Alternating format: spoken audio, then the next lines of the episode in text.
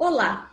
Neste episódio do podcast do PSL Mulher, vamos conversar com o advogado Diogo Reis, professor de Direito Eleitoral do Mackenzie e da FGV São Paulo e pesquisador de Direito e Tecnologia. Nosso tema de hoje é fake news. Olá, Diogo. Agradecemos a sua participação aqui no podcast do PSL Mulher. Oi, Érica, eu que agradeço. É um prazer enorme participar. Obrigado, viu? Para começar, o que são as fake news e como identificá-las? Pois é, Érica, essa pergunta que parece que é para começar, mas ela é super complexa, porque a, a gente tem uma visão de que fake news é mentira, e não é, há uma grande diferença. Aliás, percebam que as últimas fake news que têm circulado e com bastante frequência, elas se referem a um conteúdo verdadeiro, ou seja, uma fotografia que realmente existiu, mas está no contexto errado. Então, fake news, talvez nesse sentido geral, é tanto aquele conteúdo falso, né, aquela mentira, aquele conteúdo falso, só que inserido em um contexto verdadeiro. Assim como o contrário, um conteúdo verdadeiro, mas inserido num contexto falso. Então, às vezes, a mudança de data, ou de lugar, ou alguma outra coisa, pode fazer um conteúdo, mesmo verdadeiro, virar uma fake news. Então, talvez valha a pena a gente verificar a tradução literal do termo. Fake news, em inglês, para o português, é, seria traduzido como notícias falsas. Mas a expressão em si é um desastre, porque se a notícia não é falso, e se é falso não é notícia. Ah, basicamente, na linha do professor Eugênio Butti, da comunicação, que também estudou direito, eu tenho adotado a tradução de notícias fraudulentas, porque a fraude é mais importante do que o falso. Então, só para. Eu acho que dá para a gente poder começar e ver a dimensão do problema que a gente está enfrentando. Então, o professor, é porque a gente tem assim a informação errada e a fake news é a mesma coisa, então não é a mesma coisa. A informação errada é uma coisa, a fake news é outra, porque você está falando realmente que tem uma diferenciação que já existe, às vezes, um, alguma informação, uma notícia que veio de forma equivocada e a fake news. Qual é, como é, qual é a diferença? Como é que a gente consegue distinguir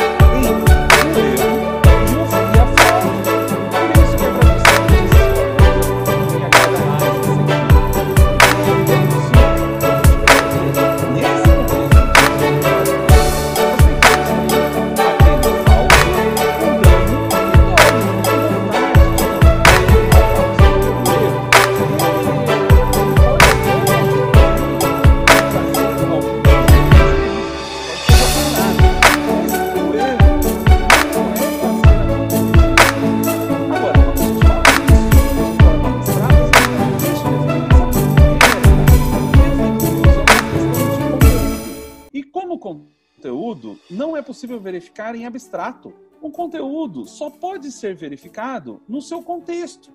Então, para que a gente possa entender, de repente um elogio, dependendo da entonação da voz, vira uma ofensa. Então, sem o contexto, como avaliar se é um erro ou se é uma fake news?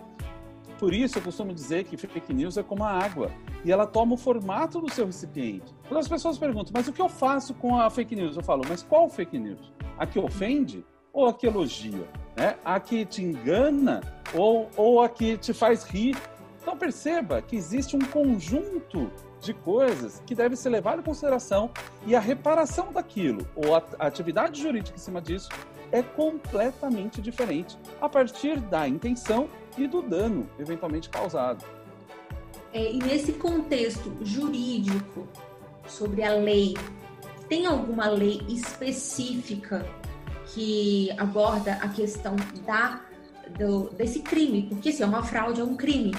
Então, a fake, que tenha punições severas para fake news, para tanto a divulgação de, de fake news?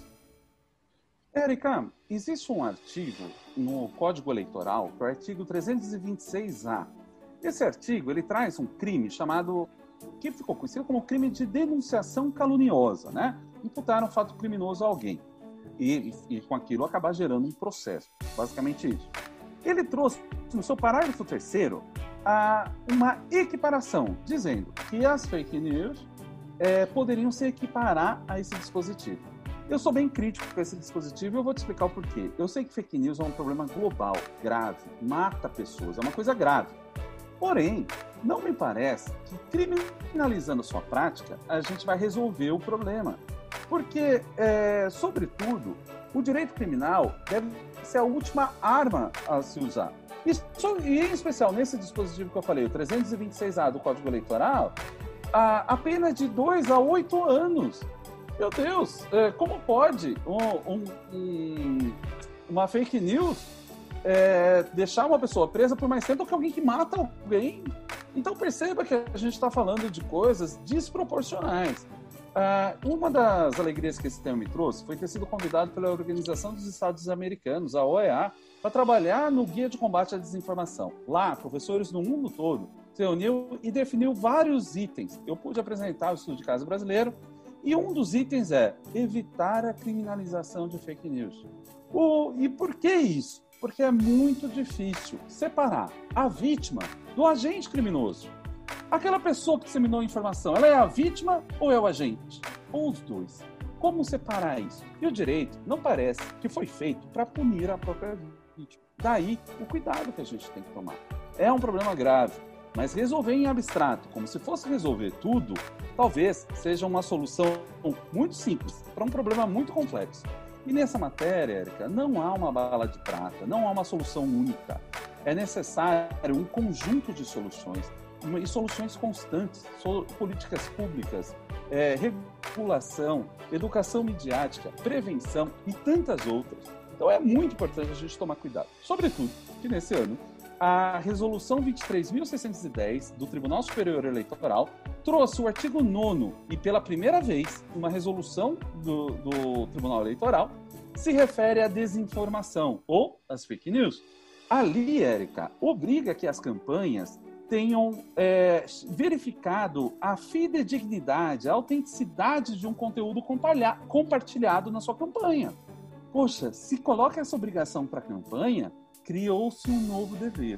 E esse dever é um dever de autenticidade de conteúdo. As campanhas esse ano, com certeza, serão as mais digitais de todos os tempos. E diante dessas obrigações, é necessário estarmos preparados para enfrentar essas mudanças e com bastante cuidado, porque afinal o processo eleitoral não é um fim em si mesmo, né? Ele não existe por existir, ele existe para fortalecer e concretizar a democracia.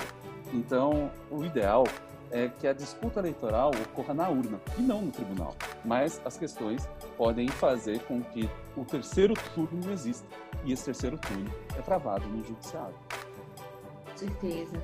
É, professor Diogo, a gente, a gente verifica também que o TSE ele está fazendo uma campanha midiática muito grande em torno dessa questão, é, com materiais né, mostrando que a fake news, eu, outro dia a gente viu mesmo eles falando né, que como se fosse um vírus o, a fake news, que você compartilha um conteúdo e que vai para outras pessoas, então eles fizeram essa analogia. E dentro disso eu te pergunto, como a gente pode combater as fake news? Sim, Erika. Olha, a, a, o combate às fake news ela depende de todos nós, desde o usuário de internet, porque eu perceba que na internet nós somos curadores do conteúdo, somos nós que escolhemos.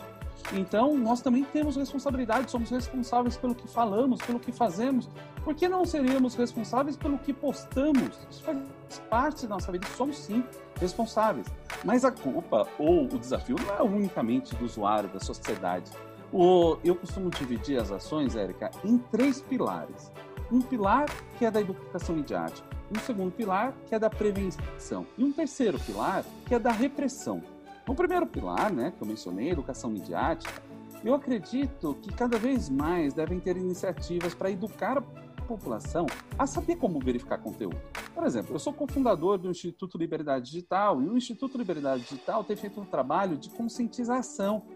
Ah, no Mackenzie, por exemplo, eu também sou professor, nós temos um portal fake news, onde não, você entra lá, né, é mackenzie.br barra fake news e você encontra vários textos a respeito de fake news. Ah, existe o próprio Facebook, tem uma página de ajuda, na central de ajuda no a combate de notícias falsas. Essa página, se vocês derem um Google, vocês encontram ela lá no Facebook. E essa página traz 10 dicas de como combater a desinformação. Ah, e, e, esse é um, é um, outro exemplo. Aliás, nesse projeto, a gente, o portal Fake News do Mackenzie acabou sendo selecionado como um, um parceiro, sobretudo no, no, Facebook, a respeito do combate à desinformação. É uma das alegrias que esse tema aí traz para gente. O segundo pilar é o da prevenção, que é dizer a verdade sobre si. As pessoas públicas ou instituições costumam ser alvos frequentes das fake news. Então, por que não produzir uma espécie de uma vacina, criar uma imunidade com a verdade? Quando chegar aquela fake news, talvez a pessoa pense duas vezes antes de acreditar naquele conteúdo. Ah, exemplo do trabalho que o TSE tem feito, o, o trabalho do programa de enfrentamento à desinformação. E o terceiro pilar e último que eu queria falar aqui é o da repressão. Existe sim um espaço do direito mas eu acredito que o espaço do direito e da repressão deveria vi, é, olhar para as chamadas indústrias ou usinas de fake news, para o que ficou conhecido como fake news profissionais negociais, pois informação é poder, mas a desinformação é ainda mais poder. E onde há poder, Érica, há dinheiro. Onde há dinheiro, há estrutura. Então, essas grandes usinas e essas grandes estruturas deveriam sim ser objeto de repressão do direito, mas não um usuário, que não se sabe se ele compartilhou porque acreditou ou se ele compartilhou para disseminar as fake news. A intenção, a vontade da pessoa deve sim ser importante para fins de punição. E hoje também, é, professor, a gente vê muito se investem em fake news, se tem essa indústria da fake news, também tem do fact-checking, né? Então, tem também aqueles canais que, se você tem alguma dúvida, você pode é, verificar se é uma notícia, se ela tá, ela você pode enviar e pode verificar se ela é falsa ou se não é, para antes de compartilhar. Bom, bom, professor, eu queria muito agradecer a sua presença aqui no nosso podcast do PSL Mulher. E eu vou fazer uma última pergunta, né? como é, para as nossas pré-candidatas que estão aqui, estão nesse, nessas campanhas municipais agora, dia 27, começam as, as eleições para valer, né? Que agora sai do período de pré-campanha e vem a campanha. Então, é, eu queria que o senhor pudesse dar um recadinho para elas sobre as fake news, algum alerta, o que o senhor achar conveniente.